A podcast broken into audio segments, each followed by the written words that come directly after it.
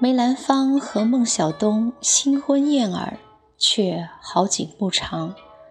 这时出现了一桩枪击事件，迅速打断了他们的恩爱。在电影《梅兰芳》中，肇事者是梅兰芳的粉丝，而现实中恰好相反，那个疯狂的追星族其实是孟小冬的粉丝。孟小冬嫁给梅兰芳后不再登台。急坏了一个叫李志刚的忠实粉丝。为了听孟小冬的戏，他曾经天天旷课。得知心中的女神居然嫁了人，他就拿着手枪跑到醉玉轩，要和梅兰芳火拼。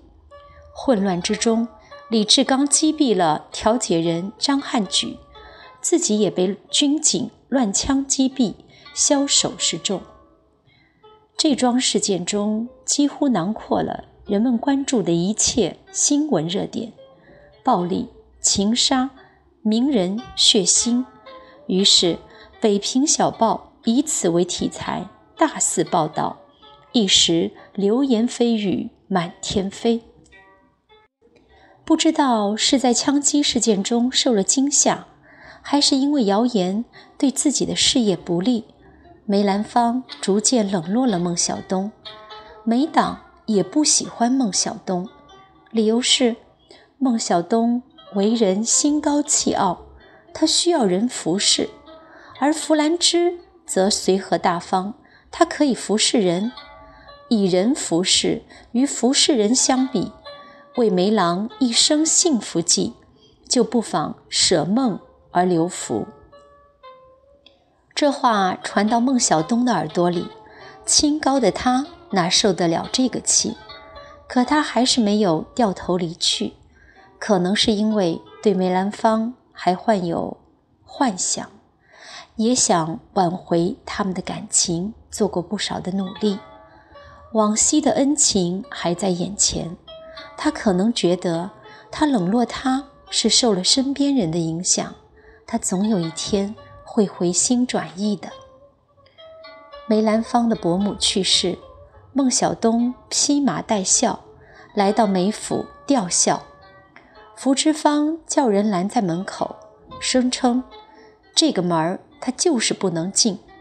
我有两个孩子，肚子里还有一个，我拿这三个孩子跟他拼了。孟小冬站在门口，孤立无援。所有的人都等着看他笑话呢。这时，他唯一能指望上的就是梅兰芳，而他的梅郎呢，走了出来，柔声劝他先回去。他还是那样的温柔，可他总算看出来了，他和那些所谓的梅党一样，心里早已做出弃孟留福的决定。他根本保护不了他，或者不想保护他。你既无心，我便休。受此大辱之后，骄傲如孟小冬，痛定思痛，毅然决定和梅兰芳分手。我想，和梅党的闲言闲语以及福芝芳的侮辱相比，他最不能忍的还是梅兰芳那种退缩。冷淡的态度吧。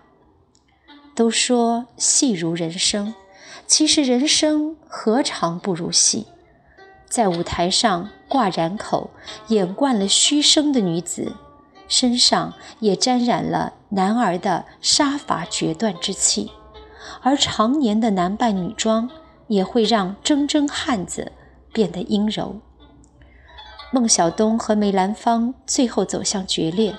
外因固然重要，内因却是因为性别导致带来的角色错位。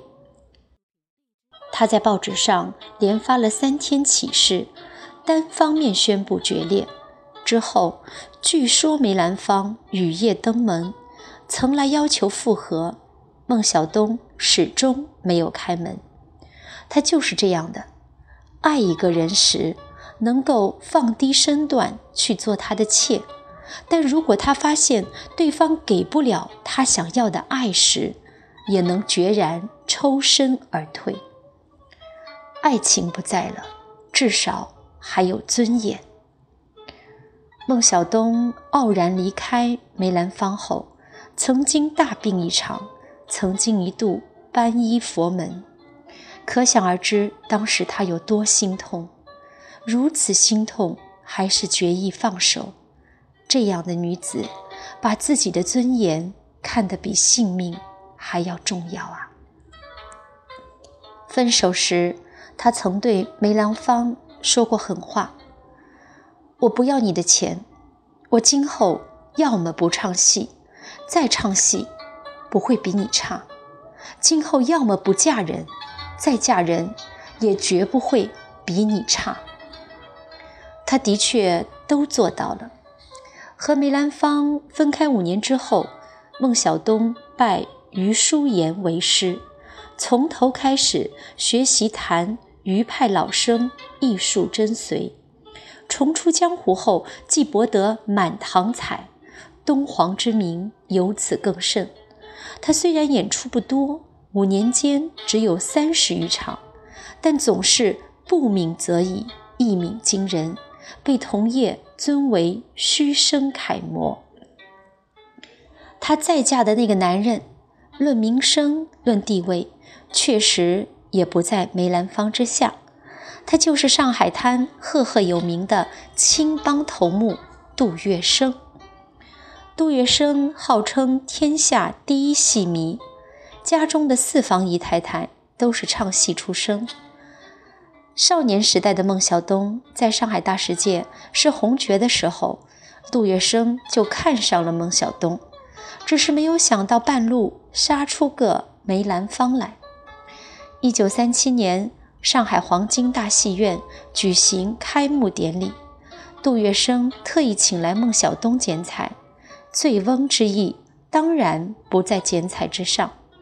后经小冬的师妹，也就是杜月笙的四姨太姚玉兰撮合，两人走在了一起。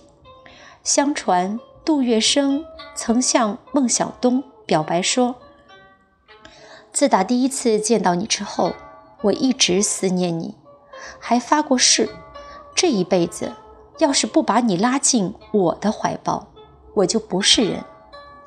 这话有点像韦小宝逝娶阿珂的那番说辞。孟小冬被打动了，我想，除了感动于杜月笙的情谊之外，他可能这次想找一个和梅兰芳完全不一样的男人。一个强大的、可以保护她的男人。当时上海滩最强大的男人就是杜月笙了。杜月笙对孟小冬也称得上是有情有义。一九四九年，上海解放前夕，孟小冬随杜一家迁居香港。临走之前，淡淡的说：“我跟着去，算丫头呢，还是算女朋友呀？”为了他这句话，赴港后，杜月笙不顾家人的阻挠，坚持要与孟小冬补行一次婚礼。当时的杜月笙已经六十三岁，行销骨立，浑身是病；孟小冬也已是四十二岁了。解放后，梅兰芳曾在友人的陪同下到香港。看，已经跟了杜月笙的孟小冬，两人相见只不过是普通的寒暄，再没有多余的话。梅兰芳自然不知道，在孟小冬的房间里只摆着两个人的照片，一个是恩师于诗言，另一个则是他梅兰芳。这场景让我不禁想起章子怡扮演的另一个角色。宫二对叶问说过的一句话：“我心里有过你，